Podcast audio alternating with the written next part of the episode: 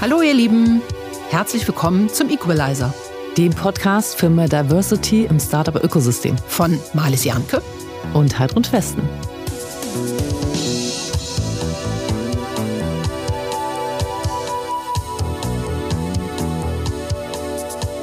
Wir freuen uns sehr darüber, dass heute eine weitere tolle Gründerin bei uns ist. Mit ihrem Impact-Startup wird Onlinehandel nachhaltig.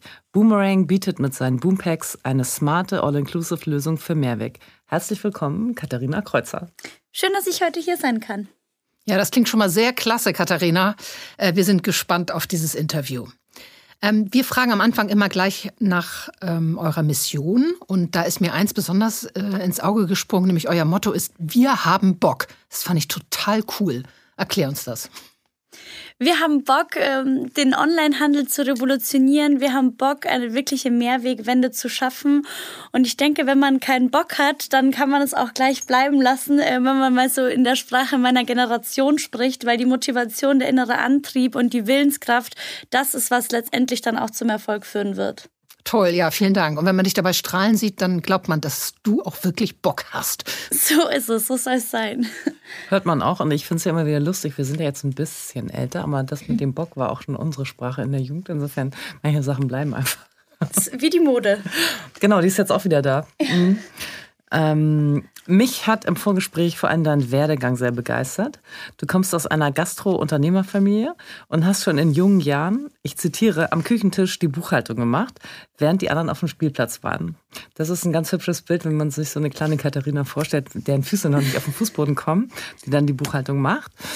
Ähm, um dann gefühlt jeden Ausbildungs- oder Studienschritt deutlich schneller zu absolvieren, als es normal ist. Erzähl doch mal, wie war das so?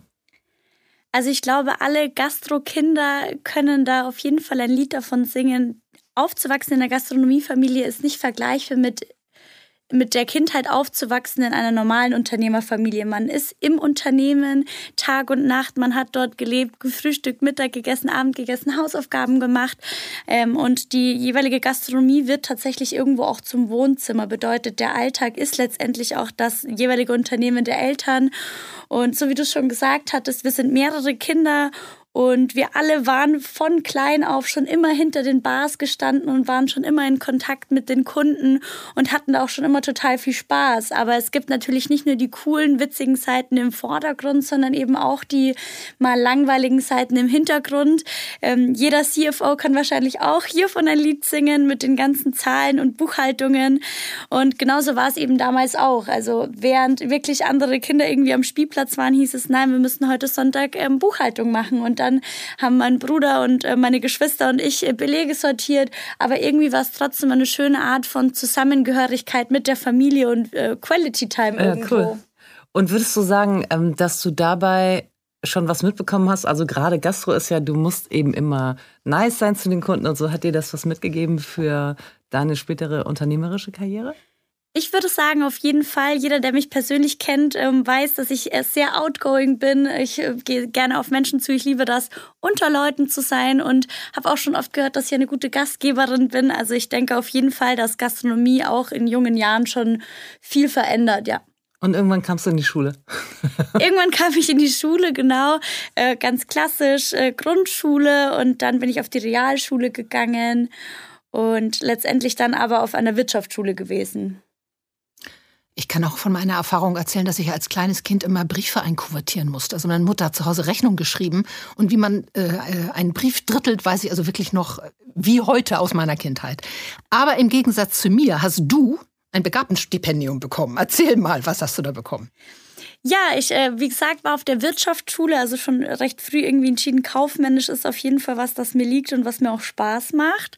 Dann ähm, Point of Sale Einzelhandelskauffrau gelernt und dann irgendwie äh, es geschafft, unter den Top, äh, Top-Leuten des jeweiligen Jahrgangs zu sein und habe dadurch dann eben dieses Begabtenstipendium bekommen, was es mir ermöglicht hat, innerhalb von drei Jahren alles, was ich machen wollte, gefördert zu bekommen und lediglich äh, 10% Eigenausgaben zu haben. Und was hast du da gemacht? Also wofür hast du es investiert? Also erstmal habe ich nochmal mein Wirtschaftsfachwirt gemacht und meinen Ausbilderschein gemacht, darf also kaufmännische Berufe ausbilden und habe mir dann gedacht, hm, okay, wie investiere ich dann das jetzt irgendwie so am schlausten und natürlich auch innerhalb der drei Jahre irgendwie am meisten rauszuholen.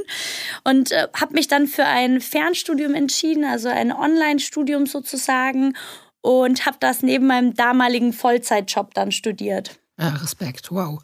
Und dann äh, nach dem Studium, was waren deine ersten beruflichen Schritte? Bevor wir dann zur Gründung kommen, aber was Bevor ist wir dann? zur Gründung kommen. Also erstmal äh, bin ich in meinem Ausbildungsbetrieb geblieben, habe dann noch einen kleinen Abstecher in, in der Modebranche auch gemacht und war dann irgendwie schnell bei dem Punkt, dass ich gesagt habe, Mode ähm, auf der Seite ist vielleicht gar nicht unbedingt das Richtige für mich und bin dann in den Handel gegangen, aber in den Lebensmitteleinzelhandel, war dann Einkäuferin für einen großen Lebensmittelkonzern hier und ziemlich zeitgleich mit meinem Start in der Lebensmittelbranche fing dann auch die Corona-Pandemie an. Heißt, ich habe für ca. 4200 Filialen hier in Deutschland Grundnahrungsmittel wie Mehl, Hefe und Backzutaten eingekauft. Klopapier erinnere ich mich. Das war die große Beschaffungsproblematik. Ja, genau. Also Können wir zum Glück jetzt drüber lachen, konnten wir eine Zeit lang nicht. Ich konnte auch nicht so viel drüber lachen bei der, bei der Stundenanzahl, die ich in der Woche gemacht habe, um eben genau Klopapier und Co. an, an Mann zu schaffen oder an die Frau zu schaffen. Aber jetzt im Nachgang eine super, super wertvolle Erfahrung, die ich machen durfte. Toll. Lustig war ja, dass es immer Küchenpapier gab, ne? was ja im Prinzip das gleiche ist wie Klopapier, nur im anderen Format. Nein, aber viel härter. Ja, gar nicht. stimmt. Ich glaube, da ist man dann doch vielleicht noch mal ein bisschen verwöhnt. An Na gut, ich nehme da natürlich sowieso das Recycling-Klopapier. Insofern, da Sehr das okay. gut. Aber was ich ganz schön finde, ist, äh, wie du eben beschrieben hast, ähm, dass du schon mit deinem begabten Stipendium-Budget äh, geguckt hast, wie kriegst du also sozusagen ähm, das am effizientesten eingesetzt für deine Ausbildung, die ja offensichtlich auch sehr gut verlaufen ist.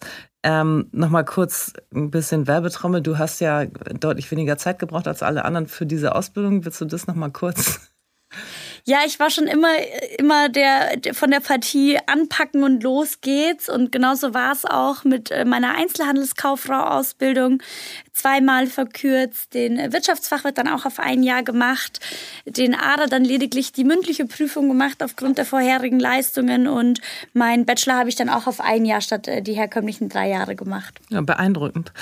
Finde ich großartig. Also man konnte als Investor schon früh sehen, dass aus dem mal was wird. Und dann hast du finally auch äh, im März 22 äh, Boomerang gegründet mit ähm, Co-Foundern. Ähm, wer war das? Warum? Und wie habt ihr euch gefunden?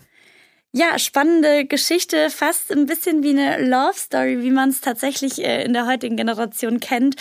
Ich habe meine beiden Mitgründer äh, Christian Putz und Marc Engelmann äh, online kennengelernt. Also Yay, auf Bumble, oder? Tinder. könnte man meinen, aber wir sagen tatsächlich immer, wenn man, wenn man seine große Liebe online finden kann, wieso denn dann nicht auch Geschäftspartner? Und so war es dann im Endeffekt auch, dass wir über Foundario und LinkedIn dann eben, Christian und ich sind dann beide auf Markt gestoßen, der wiederum der Ideengeber zu Boomerang war. Und dann war es, sagen wir mal, lieber auf den ersten Blick zur Geschäftsidee, aber auch zu den Mitgründern. Toll.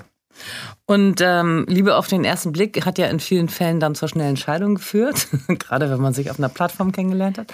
Ähm, wie habt ihr euch gegenseitig abgecheckt oder sozusagen, um es ein bisschen schöner auszudrücken, äh, habt ihr vorher Werte abgeglichen? Was für einen Prozess habt ihr gemacht, um wirklich festzustellen, weil ne, ein gemeinsames Unternehmen zu haben, ist ja im Zweifel noch ein bisschen krasser als eine Ehe zu führen, weil es geht immer um Geld Ja. es geht immer um Verteilung Ja. von Dingen.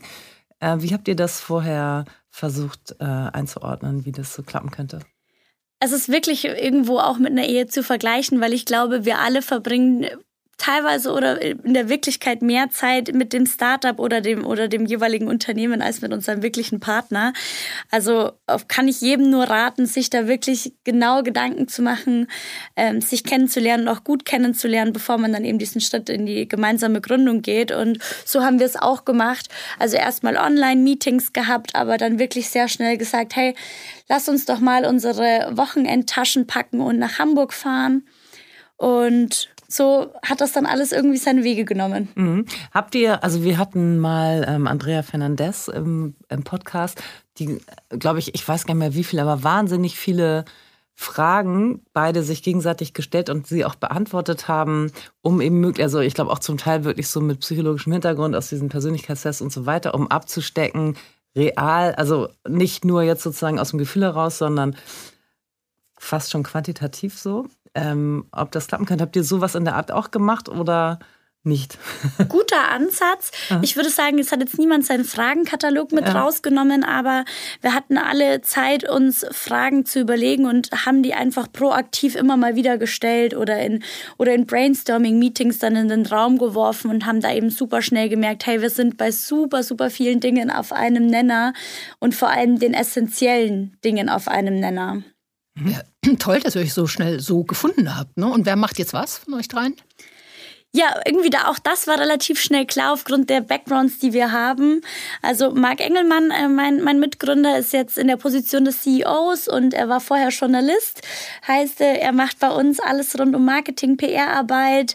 Und Christian, mein anderer Mitgründer, der hat ähm, BWL mit Fokus auf Bank, Finanz und Risikomanagement ähm, studiert. Also auch hier ähm, die Position vor allem im Bereich äh, Finance und, ähm, und Co ich war ja eben im Einkauf und mache deswegen alles rund um Produkt. Ja, Klingt total äh, sinnvoll und wirklich äh, Respekt, dass ihr euch so gefunden habt, auch mit den unterschiedlichen Schwerpunkten. Toll. Wie ging es denn dann los? Habt ihr an einem Accelerator-Programm teilgenommen oder Inkubator-Programm? Also es ging erstmal damit los, dass Christian und ich äh, unsere Jobs gekündigt haben, Autos verkauft haben, Wohnungen aufgegeben haben und beide von Bayern nach Hamburg gezogen sind. Oh, okay. Uns war es extrem wichtig, dass wir vor allem vor, am Anfang zusammen vor Ort sind. Nichts gegen Remote, aber vor allem am Anfang ist es irgendwie super, die Köpfe zusammenzustecken. Also erstmal ging es um den Umzug. Das haben wir dann in weniger Wochen gemacht. Und dann haben wir wirklich relativ schnell gesagt, ähm, lasst uns das alles wirklich zu Papier bringen, Businesspläne geschrieben, verschiedene Modelle erarbeitet, das gesamte Geschäftsmodell wirklich auf ein, auf ein Level gehoben, dass man dann auch, sagen wir mal, schon förderfähig wäre.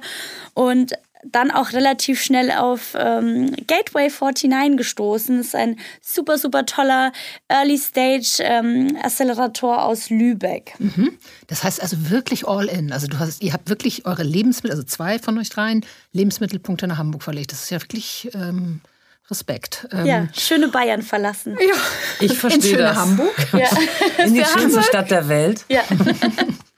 Dann wart ihr bei Gateway 49. Da bist du tatsächlich nicht die Erste in diesem Podcast, die dort schon war. Aber erzähl mal von deinen Erfahrungen. Hat es das gebracht und äh, ähm, was haben die angestellt mit euch? Es hat auf jeden Fall was gebracht und würde ich auch jederzeit wärmstens empfehlen und noch einmal machen, wenn ich wieder an dem Punkt wäre. Also es ist so, man kriegt ein kleines Budget von, damals waren es zumindest 30.000 äh, Euro zur Verfügung gestellt, welches man dann selbst verwenden darf. Man hat natürlich erstmal ein Bewerbungsverfahren und wird dann super, super herzlich und nett ähm, sozusagen im 101 ähm, dann auch betreut. Und als wir dann erfahren haben, dass wir aufgenommen werden, haben wir auch relativ schnell diesen Plan für diese einige Monate bekommen, wann denn welchen Workshop und welche Schulungen stattfinden. Wir wurden auf Messen mitgenommen und sind nach wie vor immer noch mit einigen der Mentoren aus dem Gateway-Programm in sehr engen Austausch. Ja, ist einfach Netzwerk. Ne? Wie lange war das Programm? Weil du sagst einige Monate? Es müssten neun Monate gewesen okay, sein. Also wirklich ein Dreivierteljahr, ne? Toll. Genau. Äh, könnte, müsste ich aber vielleicht nochmal mhm. nachschauen, um genau zu antworten. Eine Schwangerschaft, also wenn wir schon in der Story sind sozusagen. Ja. Ähm, und das weiß ich tatsächlich gar nicht. Bei Gateway 49 nehmen die Equity für, die, für das Geld, oder? Nein, und das ist eben ganz, ganz mhm. besonders. Also ich glaube, das ist etwas, wo man von Anfang an wirklich drauf schauen muss, ähm, die Anteile so lange wie nur irgendwie möglich für sich zu behalten. Und das haben wir glücklicherweise mit Gateway geschafft. Genau, aber so ganz lang habt ihr sie dann nicht für euch behalten, weil im Juni habt ihr dann schon, was Juni oder Juli? Im Juni, Juni glaube ich. Juni ja. habt ihr dann schon eure erste Finanzierungsrunde gemacht. Ähm, da musstet ihr ja wahrscheinlich ein paar Anteile abgeben, nehme ich an. Ähm, wie mit wem und äh, wie habt ihr die InvestorInnen gefunden? Wenn ich sage InvestorInnen, schwingt natürlich auch schon die Frage mit, war auch eine Frau dabei? Also erstmal die wichtigste Frage, ja, es war eine Frau dabei und wir sind auch sehr happy darüber. Ähm, vor allem ich habe mich natürlich gefreut. Wir sind ja ein, äh, ein diverses Founder-Team und deswegen fanden wir es auch extrem wichtig, dass wir ein diverses Investorenteam haben, einfach auch, weil Frauen andere, andere Art von Input auch geben. Und ja, genau, hatten uns äh, für eine Business Angel Runde entschieden oder sagen wir besser, wir, wir sind sehr froh, eine Business Runde abgeschlossen haben zu können und haben ja sehr namhafte Business Angels, auch Business Angels des Jahres aus dem Band mit dabei, ähm, eine, eine Partnerschaft sozusagen auch eingegangen, beziehungsweise Investoren mit an Bord geholt aus der Logistikbranche und denken, wir haben da wirklich ein super gutes, äh, super gute Kombi aus verschiedenen Know-hows zusammengestellt. Ja, cool. Und ähm, jetzt gibt es ja auch für Startups in so frühen Phasen, zumindest in Hamburg, ähm, ganz tolle Fördermittel. Wir haben ja die wundervolle ähm, Investitions- und Förderbank ähm, mit tollen Programmen wie InnoFounder, InnoRamp-Up. Habt ihr davon irgendwas in Anspruch genommen oder habt ihr das weggelassen?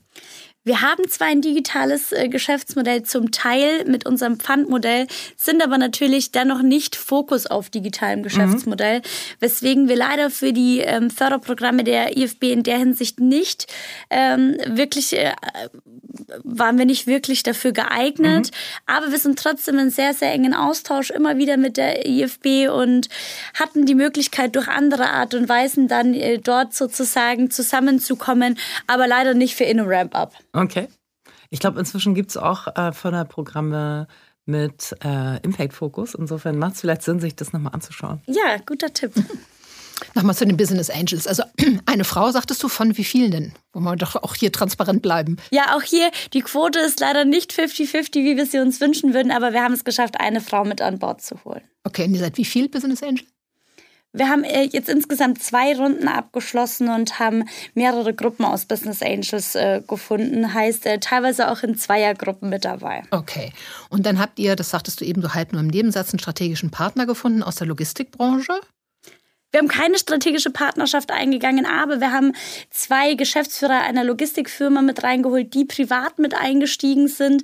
Heißt, wir freuen uns da wirklich gutes Know-how aus der Logistik bekommen zu haben, aber es ist keine strategische Partnerschaft. Okay, aber sehr smart. Also das Know-how und hat es geklappt? Also äh, äh, da lernt ihr sozusagen mit denen gemeinsam? Ja, auf jeden Fall. Also in jeder Hinsicht lernen wir von all unseren Business Angels und das ist eben das Schöne, dass sie aus vielen verschiedenen Bereichen kommen und uns in jeder Hinsicht irgendwie supporten können mit dem Know-how, das sie in den Jahren selbst schon ähm, ja, sich angeeignet haben. Ja, toll.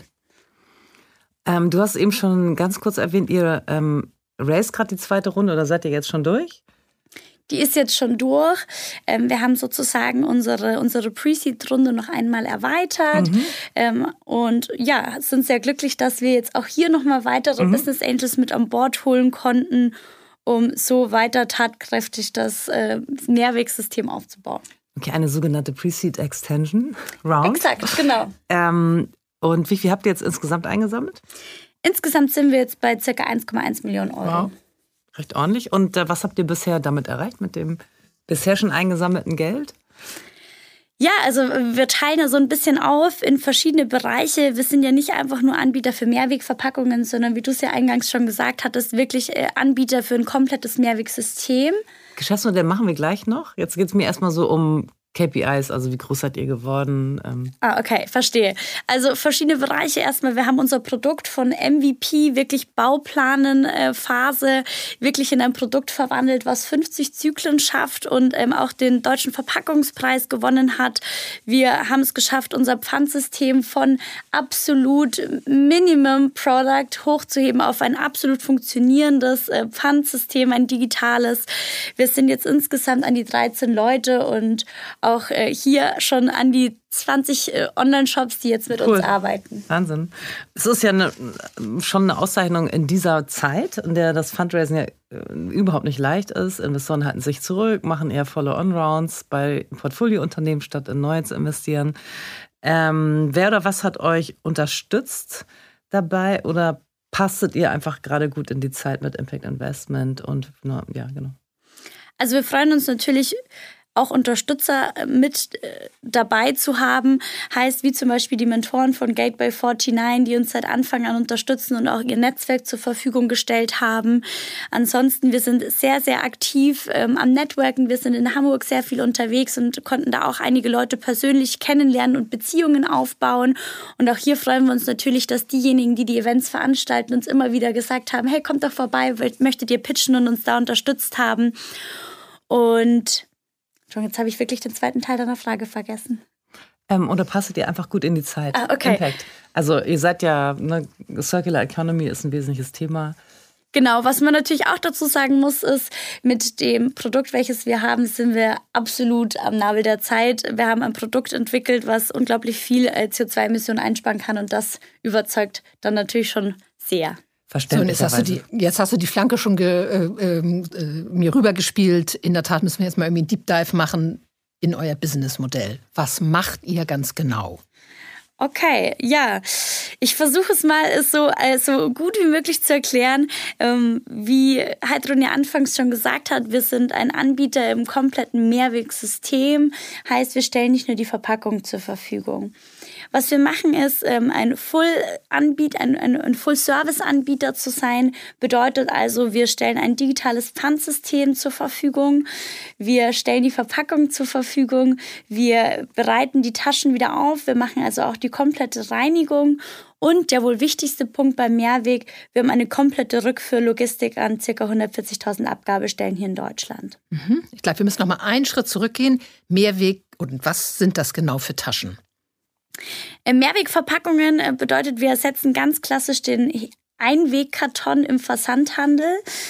Und jede Verpackung kann aber bis zu 50 Mal hergenommen werden, was äh, dann eben Unmengen an CO2 und natürlich auch Müll einsparen kann. Okay, und ist das, also wenn ich jetzt viel bestelle, kann ich dann umstellen auf euer Mehrwegsystem, dass ich sage, ich möchte jetzt nicht permanent äh, äh, die äh, Kartons entsorgen müssen, sondern ich möchte ein Mehrwegsystem haben.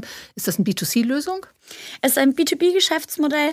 Ähm, bedeutet, am Ende des Tages sind vor allem Online-Shops und am Ende eigentlich jeder, der auf irgendeine Art und Weise versendet, sind unsere Kunden.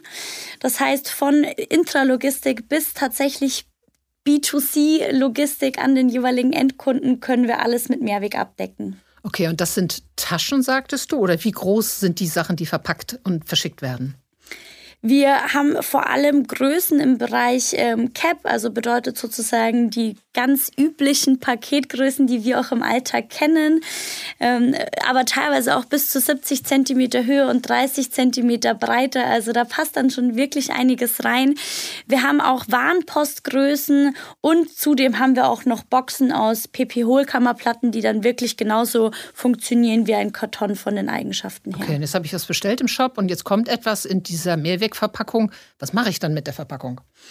Also erstmal klickst du im Shop aktiv an, dass du dich für Mehrweg entscheiden möchtest, zahlst 3 Euro Pfand, erhältst dann deine Bestellung eben in deiner Mehrwegverpackung, faltest diese zusammen, wenn du keine Retoure hast und kannst sie so flach wie ein Großbrief dann kostenlos und ohne Registrierung in einen Briefkasten stecken oder am Kiosk abgeben. Cool, Wahnsinn. sehr gut, sehr toll. toll. Mhm. Ähm, also manchmal ist es ja so, dass finde ich immer wieder genial. Ähm, da muss ich immer an diesen Dollar Shave Club denken. Kennst du das Geschäftsmodell? Das war ein amerikanisches äh, Startup, die haben einfach Rasierer, also diese Einwegrasierer, ähm, für ein Dollar das Stück per Abo verkauft, weil mit der, also kein Hightech, kein Rocket Science, sondern mhm. einfach nur vor dem Hintergrund zu wissen, dass Männer ungern einkaufen gehen. Also sowas wie Rasier, äh, Einwegrasierer oder Klopapier oder so. Ja. Und dann einfach gesagt haben, okay, die Convenience steckt dahinter, haben ein mega viral gehendes Video gedreht und haben damit ein riesen, riesen Startup aufgebaut, wirklich mit null Tech, sondern einfach nur mit einem Customer-Verständnis. Und was ich bei euch eben so toll finde, ich will jetzt nicht sagen, dass da null Tech drin ist, dazu kommen wir später noch, ja. aber eben einfach ein äh, super gut in die Zeit passendes Produkt, was sicher jetzt nicht total einfach äh, sich auszudenken war, aber eben auch keine Raketentechnologie ist und dass es eben trotzdem so wahnsinnig erfolgreich ankommt. Ähm, Glückwunsch, das ist, finde ich, wirklich sehr beeindruckend. Und Danke. dazu noch einen konkreten Impact hat. Also, ich weiß nicht, du hast schon mal angesprochen, eure Verpackungen können bis zu 50 Mal verwendet werden, was ja schon 50 Mal mehr ist als so der durchschnittliche Karton. Exakt. Oder sagen wir 49 Mal mehr. Ähm, und kannst du auch sagen, wie hoch der Einspareffekt ist in Bezug auf CO2, so größenordnungsmäßig pro Karton oder wie auch immer ihr das erhebt? Genau, also im Schnitt können wir bis zu 80 Prozent CO2-Emissionen einsparen, wow. wenn die Verpackung, sagen wir mal, ihr volles, ihr volles Volumen entfacht, im Sinne dessen, dass sie 50 Zyklen schafft. damit haben natürlich auch die äh, Versender ein ganz großes Interesse wahrscheinlich daran, mit euch zusammenzuarbeiten, weil auch ihr eigener CO2-Fußabdruck damit sinkt. Ja, genau. Win-win okay. für alle. Super. Ähm, ich kann mir vorstellen, dass das ganz gut auch in die aktuelle Regulierungslandschaft passt, weil äh, laut Verpackungsverordnung sollen bis 2030 10 Prozent aller Sendungen im Onlinehandel ähm, in einem Mehrwegsystem verschickt werden. Und äh, die Quote soll auch stufenweise noch bis 50 Prozent steigen. Äh, das ist ja dann sozusagen schon mal ein ganz guter Rückenwind für euch, oder? Du sagst das, also wir sind super happy, dass auch hier in gesetzlicher Hinsicht schon Entscheidungen getroffen worden sind. Die Mehrwegquote ist ein absolutes Geschenk und bedeutet natürlich auch, dass die Online-Shops, die jetzt vielleicht nicht unbedingt den nachhaltigsten Fokus haben, langfristig auch auf Nachhaltigkeit, ja sagen wir mal, äh, hingewiesen und gedrängt werden. Und das ist natürlich schön, weil genau so können wir Mehrweg zum neuen Standard machen. Ja, cool. Du hattest, du hattest gesagt, dass ihr B2B arbeitet. Ähm, jetzt wissen wir alle, die mal ein Unternehmen aufgebaut haben, wie schwer es ist, den ersten Kunden zu kriegen. Wie ist das passiert und ähm, wo steht ihr heute in der Kundenstruktur? Ja, den ersten Kunden, ich hatte es vorher schon mal gesagt, wir sind wirklich viel unterwegs auf Veranstaltungen, Networken und holen uns Feedback ab. Und genau so sind wir auch zu den ersten Kunden gekommen, um auf, einfach auf persönlicher Ebene in den Austausch gegangen. Und wir können wirklich ganz stolz sagen, dass der allererste Kunde, der bei uns mit an Bord war, noch jetzt immer noch die äh, mehrere Bestellungen getätigt hat und immer noch begeisterter Kunde von uns ist. Hm, super. Super. Und wie seid ihr dann größer geworden? Also wie groß seid ihr geworden? Wie viele Kunden habt ihr? Kannst du was über das Volumen sagen? Ja, wir haben jetzt an die 20 bis 25 Shops und äh, kontinuierlich werden es glücklicherweise mehr. Wir schaffen natürlich, indem wir mit Partnern zusammenarbeiten, immer mehr Vertrauen. Und ähm, das ist dieses klassische Prinzip, ähm, dass äh, wenn man sieht, dass es funktioniert, dass dann natürlich auch irgendwo immer mehr Online-Shops dazukommen aber wir sind in der Zwischenzeit natürlich auch extrem viel weitergekommen, was äh, die verschiedenen Bereiche unserer Dienstleistung angeht und auch mit den Partnerschaften zum Beispiel mit den ganzen Paketdienstleistern und Co., um dann einfach auch nochmal ein bisschen mehr Vertrauen ähm, eben unserer Online-Shops dann auch zu bekommen. Mhm. Das heißt, der erste Kunde äh, über Netzwerk, okay. Aber wie weit seid ihr dann weitergewachsen? Habt ihr viel auf PR gesetzt, nehme ich an, oder macht ihr auch aktiv Marketing? Tatsächlich beides. Also wir versuchen immer wieder neue Kanäle zu öffnen. Wir versuchen immer wieder AB-Testing der verschiedenen Kanäle, um unsere Kunden zu erreichen. Ähm, was wir machen, ist äh, tatsächlich viel PR-Arbeit für das Thema Mehrweg. Ähm, wir sind in einigen Verbänden, Vereinen auch aktiv mit den potenziellen Kunden zusammen dann auch machen aber auch ganz äh, klassisch Marketing im, im Bereich Social Media, LinkedIn, äh, TikTok, Instagram und Co. Mhm. Ähm, was ich immer so witzig finde, oder nicht witzig, aber so überraschend finde, ist, dass viele Geschäftsmodelle, von denen ich eigentlich denke, dass sie total technologisch sind, keine Patente anmelden können. Ähm, bei euch ist es aber möglich. Ihr habt ein Patent angemeldet. Das hatten wir hier noch nicht so oft und deswegen ist es wahrscheinlich ziemlich interessant für viele Hörerinnen. Erzähl doch mal, wofür ihr das macht. Also was genau, fand ich auch eine sehr lustige Geschichte, wie das lief und welche Tipps du dazu für andere Gründerinnen hast. Ja, also der Schutz der eigenen, der eigenen Produkte ist natürlich enorm wichtig, um auch äh, natürlich Investoren zum Beispiel an Bord zu bekommen, denn die wollen natürlich wissen, wie einfach kann man etwas kopieren. Und ich, ich betreue bei uns ja das Bereich, äh, den Bereich Produkt und habe somit dann auch diese ganze Thematik Patent nach vorne gebracht und es ist jetzt ein bisschen schwierig, sich das bildlich vorzustellen, aber ich ähm, würde einfach mal drauf eingehen, worauf das Patent dann angemeldet wurde. Ansonsten gerne mal auf die Website gucken und sich selbst anschauen. Genau, du sagst es, also man kann nicht einfach für irgendein digitales oder ein haptisches Produkt ein Patent anmelden, weil es gibt natürlich schon enorm viel auf dieser Welt. Also muss es immer eine Innovation und eine Einzigartigkeit sein. Und unsere Box kann sich aufstellen und im aufgestellten Zustand ist nicht ersichtlich, was die Rücksenderadresse ist. Faltet man die Box wiederum zusammen, bildet sie dann so ein bisschen transformerartig, ähm, ein, ein, ein, äh, bildet sie sich in die Form eines Briefes und ein Siegel führt dazu, dass die Verpackung plan liegt und auf diesem Siegel befindet sich die Rücksenderadresse.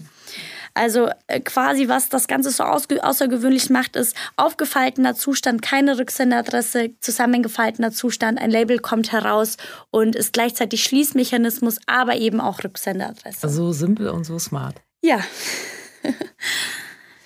Ja, jetzt noch mal ein bisschen zu dir, Katharina. Also ich glaube, bei dir darf man es ja noch sagen, 1998 bist du geboren. Ja. Unfassbar ist das lange, äh, ist das kurz her oder wie auch immer. Manchmal fühlt es sich für mich auch schon lange her an. Don't say it, please. Und was ich dann fast noch unverschämter finde, ist, dass du ja äh, eine Auszeichnung hast oder du bist unter die Forbes 30 äh, unter 30 äh, gelandet. Wie kommt man dahin? Wie macht man das? Wie stellt man das an? Also auch hier würde ich sagen, es ist natürlich ähm, auch eine große, es ist, spielt eine große Rolle, welche Art von Geschäftsmodell man hat. Also es muss irgendwas Einzigartiges sein, vielleicht auch etwas sein, was letztendlich dann auch wirklich einen Impact hat äh, auf die, auf die Umwelt oder auch auf andere Themen. Aber am Ende des Tages kann ich gar nicht wirklich sagen, wie es dazu gekommen ist. Ähm, ich habe mich natürlich gefreut, aber mir wurde niemals gesagt, was letztendlich dazu geführt hat. Okay, und hat für dich neue Türen geöffnet oder ein neues Netzwerk eröffnet? Auf jeden Fall, ja. Also in, in vielen Rap-Songs hört man immer wieder den Namen Forbes und es ist natürlich eine absolute Ehre. Ja, toll. Ja, finde ich auch. Glückwunsch. Ihr habt aber auch äh, mit dem Startup einen Preis, einen Verpackungspreis äh, Nachhaltigkeit gewonnen. Erzähl mal. Ja, ähm, Deutscher Verpackungspreis in der Kategorie Nachhaltigkeit im Jahr 2023, also der, die zuletzt äh, erschienene Nominierung sozusagen für die Box auch, äh, von der ich gerade eben gesprochen habe. Und ist ein sehr renommierter Preis für uns, denn viele, viele Preise werden oft von einer Jury ausgewertet, die gar nicht wirklich ähm, fachmännisch ist, was die Preise nicht wirklich schlecht machen. Aber ähm, bei einem Verpackungspreis äh, von einer Jury ausgewertet zu werden, die alle Verpackungs-Know-how haben und aus der Branche kommen, ist dann natürlich nochmal ein größeres Kompliment zu sagen, hey, da haben wir wirklich was gemacht, was ähm, auch wirklich ein hochkarätiges äh, Fachkräfte-Jury äh, gut findet. Ja, Glückwunsch, toll. Ihr habt in knapp anderthalb Jahren eine wirklich beeindruckende Entwicklung hingelegt. Ich glaube, wir beide haben uns wirklich schon relativ früh kennengelernt beim, habt ihr gepitcht, äh, im, äh, ich glaube, es war im Logistics Hub. Ich weiß gar nicht mehr genau. Ich ja, glaube, es war im Champs, Ja, oder? genau, genau. Ja. Ähm, wie geht es jetzt weiter und was ist eure Go-to-Market-Strategy? Äh, jetzt auch mal ein bisschen größer gedacht, wenn ihr Deutschland dann erobert habt, äh, wo wollt ihr noch hin? Wie geht's weiter? Ähm, ja, die Mehrwegquoten spielen uns natürlich in die Karten und in, in, in dem Zuge habe ich ja auch schon gesagt, Mehrweg soll auf jeden Fall zum neuen Standard werden und auch das ist unsere Mission, dass wir immer bekannter und in immer mehr Online-Shops zur Verfügung stehen, weil auch nur dann kann dieses Mehrwegsystem wirklich gut funktionieren in sich. Und unsere Strategie ist natürlich, Müll und auch Pfand gibt es in wirklich, wirklich vielen Ländern, vor allem ersteres leider. Und die Strategie wird erstmal sein, sich natürlich darauf zu konzentrieren, wo kennt man denn bereits Pfand, wo ist man denn schon ähm, auch nachhaltig irgendwo ähm, aktiv in den bestimmten Ländern und uns natürlich nach und nach dann auch auszuweiten, um uns zu internationalisieren. Äh, Katharina, super. Das klingt alles ganz schön äh, leicht und äh, lässig und ein Stück weit hat die Regulatorik euch sicherlich auch geholfen. Aber ich stelle mir schon vor, dass der Wettbewerb knallhart ist. Wie siehst du es? Also es ist oftmals nicht so leicht, wie es von außen hin anscheinend aussieht, aber es freut mich, dass es äh, nach außen hin auf jeden Fall einfach Das ist wundervoll, wirkt. dass es so wirkt, genau. ja, nein, also wir sind natürlich auch ähm, jeden Tag mit äh, Problemen oder auch mit natürlich Herausforderungen konfrontiert, aber genau das gehört zum Gründertum dazu. Also niemand hat gesagt, dass es leicht wird und es ist auch okay, dass es nicht einfach ist, weil es macht auch Spaß, Lösungen zu finden und ähm, wir als Team sind da auch wirklich gut drin, freue ich mich auch richtig. Und ja, was unseren Wettbewerb angeht, ja, wir haben natürlich auch Wettbewerber, vor allem im europäischen Raum, was natürlich aber auch zeigt, dass das Thema Mehrweg wirklich eine Wichtigkeit ist. Also dass es einfach zeigt, wir sind da auf der richtigen Spur und bei 4,5 Milliarden Paketen allein in Deutschland können da auf jeden Fall auch noch ein oder andere Wettbewerber mit dabei sein. Also wir können uns den Markt da langfristig gut aufteilen. Ja, also verstehe mich nicht falsch, wenn ich sage, ich bin froh, dass es da auch noch viele Wettbewerber gibt. Aber ich glaube einfach, ihr habt da so ein tolles Impact-Thema, wo in der Tat äh, sich ein ganz großer Markt auch, äh, äh der Markt noch weiter wächst, weil ja. wir alle natürlich mehr bestellen. Total. Und ich sag mal so, alleine die erste Quote von 10 Prozent wäre jetzt zum aktuellen Zeitpunkt ein bisschen schwierig, mit bei 4,5 Milliarden Paketen als Boomerang alleine abzudecken, somit, ähm, wie gesagt, äh, mehrere äh, Wettbewerber im Markt zu haben, ist in der Hinsicht, denke ich, sogar eher positiv. Genau, und skalierbar ist gar kein Problem bei euch. Genau. Also so meine Erfahrung ist, dass gerade im Impact-Startup-Bereich sowieso viel kooperiert wird, ne? dass man da gar nicht so sagt, okay, wir nehmen uns jetzt gegenseitig was weg, sondern wie können wir gemeinsam die große Herausforderung bewältigen. Das ist wahrscheinlich bei euch auch so ein bisschen so, dass ihr tatsächlich auch mit denen im Gespräch seid und ja, ist wirklich so, weil wir ja alle für dieselbe Thematik kämpfen und mhm. ähm, auch alle der Meinung sind, dass es mehrere gibt, zeigt ja, dass wir an der richtigen, an der richtigen, auf dem richtigen Weg sind. Wir sind in einigen Vereinen äh, alle gemeinsam drinnen. Es hat sich auch relativ neu der Mehrwegverband gegründet und da ist es einfach super wichtig, dass wir als Front agieren und uns für das Thema Mehrweg einsetzen. Am Ende des Tages sind wir natürlich trotzdem Wettbewerber, aber es ist schön, gemeinsam für eine Idee und für ein Ziel voran voranzuschreiten. Ja, und auch total wichtig, finde ich. Es gibt ja noch genug Dinosaurier, die das Thema Klimakrise scheinbar noch nicht so richtig äh, überrissen haben. Insofern braucht man da ja gerade ja. auch als junger Mensch äh, noch ein bisschen mehr Kraft. Aber anderes Thema Networking, wir haben es schon mal ein paar Mal ein bisschen angerissen. Ähm, ein ganz wichtiges Thema. Wir beide laufen uns jetzt seit den anderthalb Jahren, in denen du unterwegs bist, auch öfter mal über den Weg. Zuletzt bei unserem Female Founders Dinner letzte Woche. Das wäre mehr, also das ist natürlich ein tolles Networking-Event, weil da viele gleichgesinnte Frauen zusammenkommen. Ähm, aber eben auch bei anderen Events, Pitch Days, Female Start Aperitive und so, also mhm. wenige, wo wir uns nicht treffen. Ja, sehr Und ich schön. finde immer, dass du tatsächlich auch ähm, da sehr positiv auffällst, weil du wirklich eine tolle positive Ausstrahlung hast. Und by the way, finde ich auch eine klasse Stimme. Danke. Ähm, und dass du Spaß am Netzwerken hast. Was bedeutet das für dich, so aus deiner Sicht? Und ähm, wie networkst du? Also erstmal vielen Dank für die netten Komplimente. Ich werde hier ein bisschen rot, wenn die, wenn die Kameras an wären.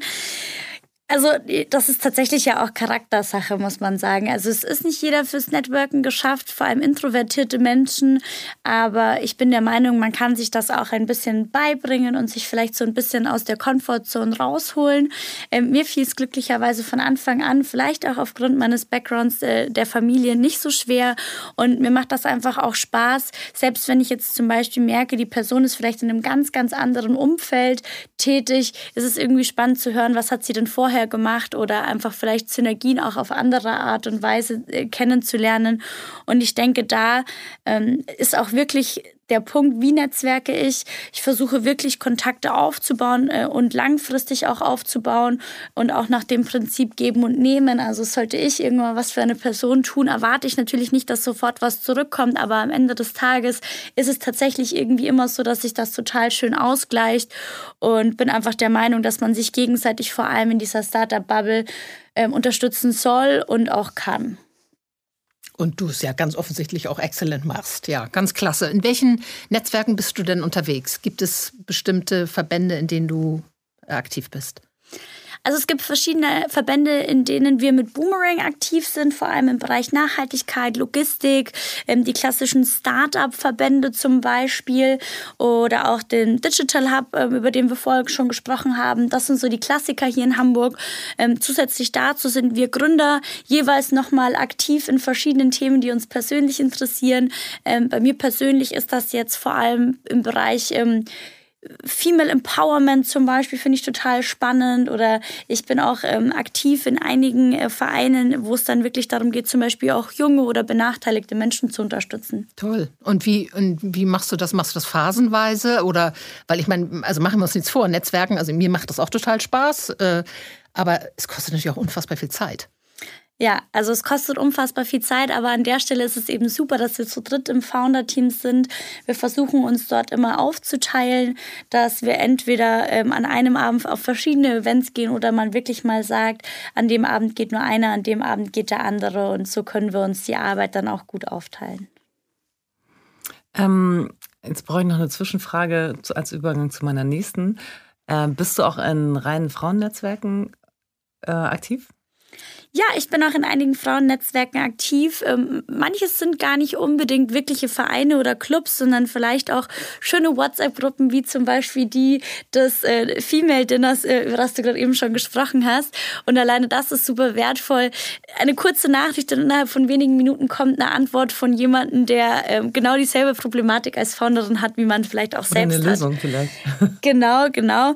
Und ansonsten, ja, ähm, es gibt einige, einige Vereine, die nur für Frauen gedacht sind, zum Beispiel Woman for Woman oder sowas in die Richtung. Aber ich glaube immer, es muss gar nicht unbedingt nur Frauen, äh, Frauen fixiert sein. Aber es ist schön, dass man eben als Frau auch in Vereine reingeht und dann, sagen wir mal, die Quote ein bisschen auf, äh, aufhebt. Ja, absolut. Ähm, ja, und Handel und Verpackungsbusiness sind ja auch nicht gerade besonders gender-diverse, wie so viele andere Bereiche leider immer noch nicht. Ähm, wie erlebst du das und wie gehst du damit um? Also die Verpackungsbranche an sich ist jetzt nicht bekannt als die coole, hippe und junge Branche, das ist klar. Ähm, aber eben genau das macht es vielleicht so ein bisschen außergewöhnlich für uns. Wir sind nicht die, äh, wir sind keine AI-Software, wo viele junge, hippe Leute sind. Das heißt, wir fallen auf jeden Fall als Startup in der Verpackungsbranche auf, was auch natürlich PR-technischen Vorteil für uns sein kann und äh, wir uns auf jeden Fall sehr, sehr wohlfühlen. Also bislang in der Verpackungsbranche sehr viele gute Erfahrungen gemacht. Cool, das ist schön zu hören.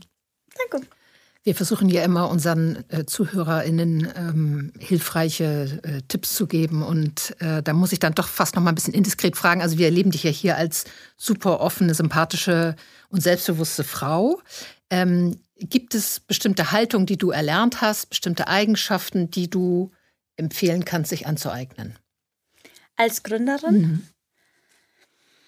Ja, es ist äh, schwer zu verallgemeinern. Ich kann jetzt vielleicht davon sprechen, was mir persönlich geholfen hat, nicht alles persönlich zu nehmen vielleicht und ähm, Ausdauer zu haben, auch wenn es sich, auch wenn es sich wie eine Floskel anhört, aber ein Nein ist vielleicht nicht langfristig ein Nein, vielleicht einfach dranbleiben und vor allem, wenn es dann darum geht, dass man vielleicht als Frau anders behandelt wird, als äh, man als Mann behandelt wird, dann irgendwie vielleicht einfach diese negative Energie in positive Energie umzuwandeln Wie und für sich das? zu nutzen. Das ist gut, wenn man das kann, ja.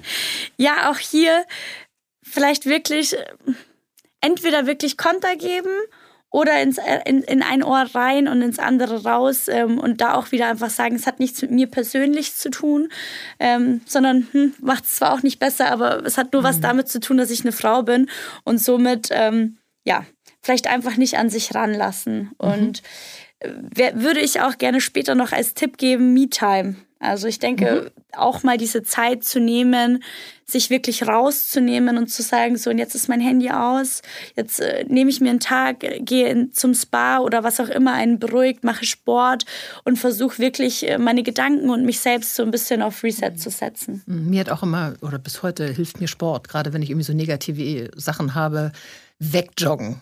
Ja, total. Also jedem das seine. Der eine liest vielleicht dann gerne. Für mich ist äh, ein Spa-Tag suchbar oder auch mal äh, Sport. Ich mache Kampfsport. Äh, So, das powert dann aus und dann ist man danach irgendwie wieder so, so und jetzt wird angegriffen.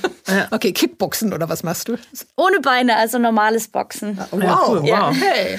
Macht mein Sohn auch. Das ist ganz schön anstrengend. Ja, es ist ein super Workout und man ist danach sehr ausgeglichen. Ja, sehr cool. Ähm, jetzt müssen wir ja ein bisschen, du hast gesagt, äh, man muss äh, sich beim Netzwerken auch mal aus der Comfortzone rausbegeben. Das klang für mich schon so, dass äh, du die Erfahrung auch selbst für dich gemacht hast. Ja, natürlich. Also vor allem am Anfang, wenn man ein Startup gründet, dann hat man noch ne, natürlich noch nicht von Erfolgswerten zu berichten. Also man kommt natürlich in die Gruppe, versteht vielleicht auch noch nicht alles, was in dem Moment besprochen wird, weil man vielleicht ja, bestimmte Themen einfach noch nicht aufgegriffen hat ganz am Anfang und kann in der Hinsicht vielleicht nicht so selbstbewusst auftreten, wie man das vielleicht wäre, wenn man über Fußball spricht. Und ähm, ja, dann muss man vielleicht auch wirklich einfach mal sagen, man, man hört zu, man stellt sich dazu, man, man, man geht mit dem Getränk zu einer geschlossenen Runde und versucht das Gespräch zu starten, weil man kann einfach nicht erwarten, dass man sich hinstellt und alle Leute auf jemanden, auf einen selbst zukommen, somit eben aus dieser Komfortzone rauskommen und sagen, so und jetzt nehme ich meinen Mut zusammen, stelle mich in den geschlossenen Kreis und stelle einfach mal ein paar Fragen. Ja. Also ich glaube, Ines Wörmann hat das mal gesagt, äh, diese Betrachtung von Risiko, sich tatsächlich vorher mal zu überlegen, was ist eigentlich das Schlimmste, was passieren kann. Und gerade in solchen Situationen ist es ja oft, ich meine, okay, es kann jemand nicht antworten oder irgendwas Blödes sagen. Wie wahrscheinlich ist das? Ja. Nicht so wirklich. Außer man sitzt mit männlichen VCs zusammen. Da kann das schon mal passieren. Ja. Hast du da Erfahrung gemacht? Ähm, muss man ja wirklich mal sagen, also wir wissen alle, 10% ne, des weltweiten Venture Capitals gehen an All-Female und Diverse Teams. Mhm. Äh, das heißt, eure Wahrscheinlichkeit, Geld zu bekommen, ist, weil du dabei bist, kleiner als die von All-Male Teams. Ähm, hast du da persönliche Erfahrungen gemacht, die du teilen magst, ähm, wo du anders behandelt wurdest ähm, von den Geldgebern als deine Co-Founder? Also erstmal finde ich super, dass in ganz, ganz vielen VCs mittlerweile wirklich schon die Pflicht ist, dass ähm, eine bestimmte Quote an, an Diverse Teams verpflichtend ist oder auch an Impact-Themen. Also ich finde, da haben wir ja schon echt einen super, super Fortschritt geleistet. Und ja, klar, also ich denke, leider hat jede Frau einige Geschichten, die sie erzählen kann in der Hinsicht. Ich bin echt froh, aus Geldgebersicht war da bislang noch nichts. Also, aber auf vielen Events ist natürlich immer mal wieder, sind natürlich immer mal wieder Unterhaltungen zustande gekommen, die wirklich sehr fragwürdig sind und die teilweise auch verletzend sind als Frau auch hier wieder vielleicht in, in das eine Ohr raus, in das andere, äh, nee, das eine Einmal rein, das andere gehen. raus oder, oder Boxen gehen. Ähm, äh, ja, ich glaube, so das war, was mir am meisten im Gedächtnis geblieben ist, war beide Male auf äh, Netzwerkveranstaltungen ein sehr hochrangiger Manager ähm, aus dem deutschen Raum hatte mir gesagt, er würde sich freuen, Nacktbilder von mir zu machen mhm. ähm, am, am Essenstisch und eine weitere Situation, ich wurde gefragt, ob ich Influencerin sei oder was ich denn hier mache. Also beides sehr unschöne Situationen, ja, aber auch absolut. hier, es war nicht für, an mich persönlich, denke ich. Und somit, ähm, klar, man, man sollte das nicht unterstützen, aber auch hier vielleicht nicht so sehr persönlich an sich ranlassen. Nö, aber trotzdem ist es ja grundsätzlich und ganz, also ganz, ganz deutlich extrem falsch. Und äh, deswegen werden wir das auch immer weiter hier besprechen, weil wir uns ja wünschen, ja. dass es sich ändert. Und solange ja. keiner sich äh, dagegen wehrt, wird es sich nicht ändern. Insofern danke, dass du das geteilt hast. Ja, ich finde es super, dass ihr das thematisiert. Und ich denke, genau diese Bühne braucht es, um eben auch Frauen zu zeigen, hey, ihr könnt darüber sprechen. Es ist natürlich unangenehm, auch unangenehm gewesen in beiden Situationen. man schämt sich auch, ohne dass man einen Grund dazu hat, sich zu schämen eigentlich. Ne? Du sagst es genau und äh, deswegen einfach darüber sprechen. Ähm, es muss ja gar nicht unbedingt urteilend oder verärgernd sein, aber offen darüber zu sprechen und vielleicht auch anderen Männern klarzumachen, hey, sowas passiert tagtäglich immer noch, ähm, sorgt dann vielleicht langfristig dafür, dass ein Wandel stattfindet. Ja, absolut. Vor allem auch sich klarzumachen als Mann oder auch jeden, ähm, dass da natürlich immer eine Machtposition ausgenutzt wird, weil wenn ich eine Gründerin bin, die Geld sucht, dann lasse ich mir vielleicht mehr gefallen als wirklich okay wäre, weil, und dann möchte ich jetzt hier vielleicht auch gar nicht so viel sagen in so einem öffentlichen Podcast, weil ich Angst habe, dass es meine zukünftige Fähigkeit, äh, Kapital zu akquirieren, verschlechtert. Ja. Jetzt gehe ich ja. ja. davon aus, dass hier coole Männer zuhören und die Männer, die so einen Mist ver verbocken, vermutlich nicht zuhören. Und was ich mir wünschen würde, wäre, dass in so einer Situation sind ja meistens dritte, vierte, fünfte Ohren dabei, dass ein Mann, was mir persönlich auch schon passiert ist, sich einmischt und sagt, hey, Alter, oder wie immer der den dann anspricht, das ist nicht okay, was du hier gerade machst. Also, dass man einfach auch ähm, verteidigt wird. Und ähm, das würde ich mir wünschen. Würde ich mir tatsächlich auch wünschen. Ich hatte dazu letztens erst einen LinkedIn-Post geschrieben, dass tatsächlich oftmals ähm, auch wirklich, wirklich Mittäter diejenigen sind, die nicht unbedingt gewaltsam gegenüber einer Frau sind, sondern auch diejenigen sind, die einfach nichts sagen. Und dann mhm. ist es egal, ob man quasi körperlich oder nur ähm, quasi ähm, ja, nonverbal ähm, oder verbal. verbal, verbal dann eben ähm, gewalttätig gegenüber einer Frau ist. Mhm. So, jetzt machen wir hier mal einen Schwenk und jetzt gucken wir nochmal in das positive, die positive Katharina an und gucken in die Glaskugel. Ja. Ähm, wo soll es für euch hingehen? Wo, wo, wo ist euer Ziel oder dein persönliches Ziel mit Boomerang? Unser Ziel mit Boomerang ist es, ähm, der neue Standard im Onlinehandel und im gesamten Vershandel, Versandhandel zu werden, sodass man irgendwann gar nicht mehr darüber nachdenkt, ob ein Online-Shop den Mehrweg anbietet, sondern äh, von Haus aus davon ausgeht, hey, ich kann eine Mehrweglösung auswählen. Cool. Und vielleicht wünschst du dir auch, dass man irgendwann sagt, ich muss meine Boomerang-Tasche, also dass das wie Tempotaschentuch, also dass es so ein Synonym wird für Mehrwertverpackung im Onlinehandel. Ja, ich glaube, es gibt kein Unternehmen, das sich das nicht wünscht. Also ich, ich, ich spreche diesen Wunsch mal auf jeden Fall laut aus. Das wäre sehr schön.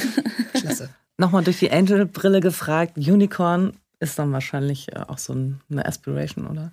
Auch hier, äh, sag, mir, sag, sag, mir einen Gründer, der, der, der sich nicht wünschen würde, mal ein Unicorn zu werden. Gibt's, gibt's, aber okay. genau, das ist ja auch zum Beispiel, wie viele Zebra werden wollen und ja. so weiter. Aber ähm, ist ja für alle Platz und jede, jede Motivation hat ihre Berechtigung. Total. Und äh, ich denke, genau diese Motivation haben wir und müssen wir auch haben, weil unser Geschäftsmodell hat enorm viel Potenzial. Ähm, wir haben einen riesigen Markt, national sowie auch international.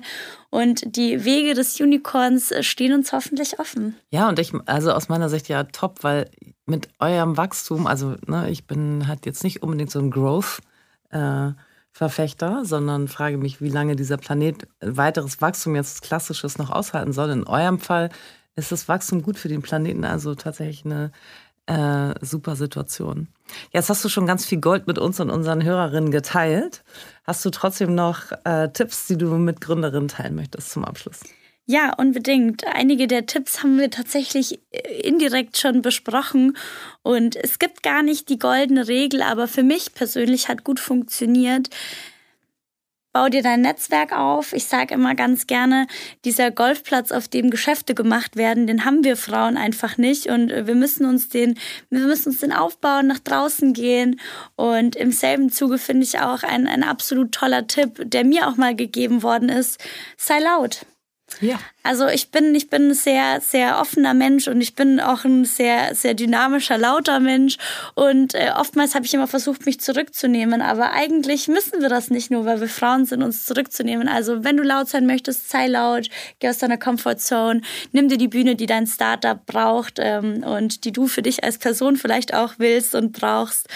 Und ähm, zu guter Letzt, auch hier hatte ich schon angesprochen, ähm, die Me-Time ist tatsächlich etwas, was enorm wichtig ist, um langfristig Ausdauer zu haben. Also überarbeite dich nicht und nimm dir die Zeit für dich, für deine persönlichen Bedürfnisse, weil nur wenn du langfristig gesund bist, kann dein Startup auch langfristig gesund aufgebaut werden. Absolut Toll, tolle Tipps. Da teilen wir auf jeden Fall so ein paar ja. Tipps. Danke. Be bold, be loud. Ähm, man kann ja trotzdem charmant sein, ähm, muss sich halt nicht an die Wand drücken. Insofern. Genau. Äh, toll, dass du da warst. Vielen Dank und ganz viel Erfolg auf dem weiteren Weg. Wir werden das aufmerksam verfolgen natürlich und uns natürlich auch permanent wahrscheinlich wieder über den Weg laufen. Darauf freue ich mich schon. Ich freue mich auch. Vielen Dank, dass ich hier war. Ganz vielen Dank, Katharina. Und auch in den nächsten Folgen sprechen wir mit spannenden und inspirierenden Menschen, Female Founders, InvestorInnen und anderen relevanten ExpertInnen, denen Diversity am Herzen liegt. Stay tuned.